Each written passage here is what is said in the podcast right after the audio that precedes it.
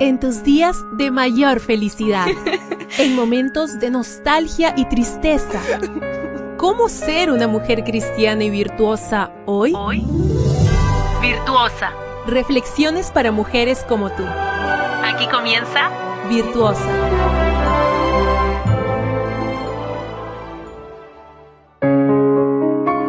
Bienvenida una vez más a la lectura devocional matinal diaria Virtuosa. Hoy trae por título Una puerta hacia la felicidad. Kierkegaard dijo, la puerta de la felicidad se abre hacia afuera. Que el original hebreo no contenga el vocablo amigo no significa que el Antiguo Testamento no presente el concepto amistad. Ya lo creo que lo presenta. Lo vimos en la parte ayer. Hoy hablaremos de una amistad que ha pasado a la historia y de la cual podemos extraer principios para nosotras.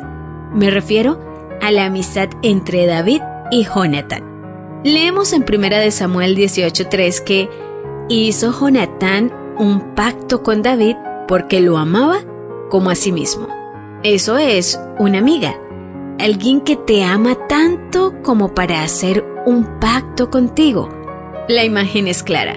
La amistad es un amor totalmente comprometido. En 1 Samuel 19.1 dice, habló Saúl a Jonatán, su hijo, y a todos sus siervos para que mataran a David. Pero Jonatán amaba mucho a David y le avisó. Eso es la amistad. Preocuparse por el bienestar de la otra persona hasta el punto de correr riesgos por ayudarla. Una amiga sale de su zona de confort para evitarte un problema o el más mínimo sufrimiento porque no concibe que sufras si ella lo puede evitar. Por ti, elegirá ser valiente antes que estar cómoda, hacer lo correcto antes de lo divertido, fácil o rápido, y poner en práctica sus valores, no solo hablar de ellos.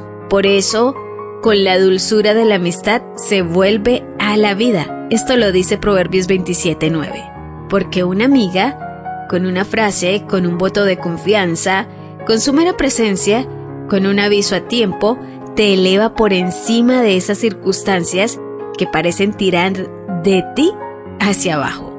Samuel 19.4 narra, Jonatán habló bien de David a su padre, aun sabiendo que su padre odiaba a David. La amistad es así.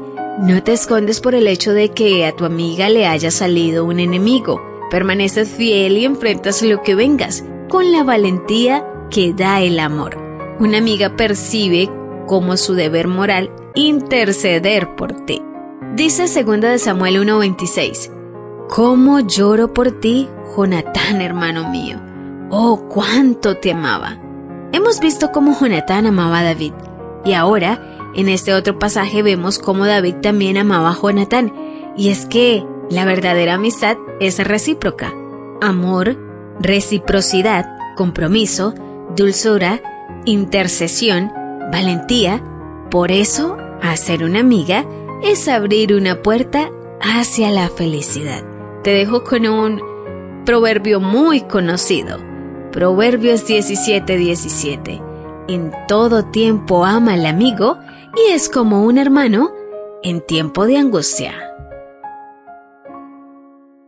Gracias por ser parte de Virtuosa, una reflexión diferente cada día. Tu apoyo en Dios, nuestra roca fuerte y aliento para cada día. Para que seas siempre virtuosa.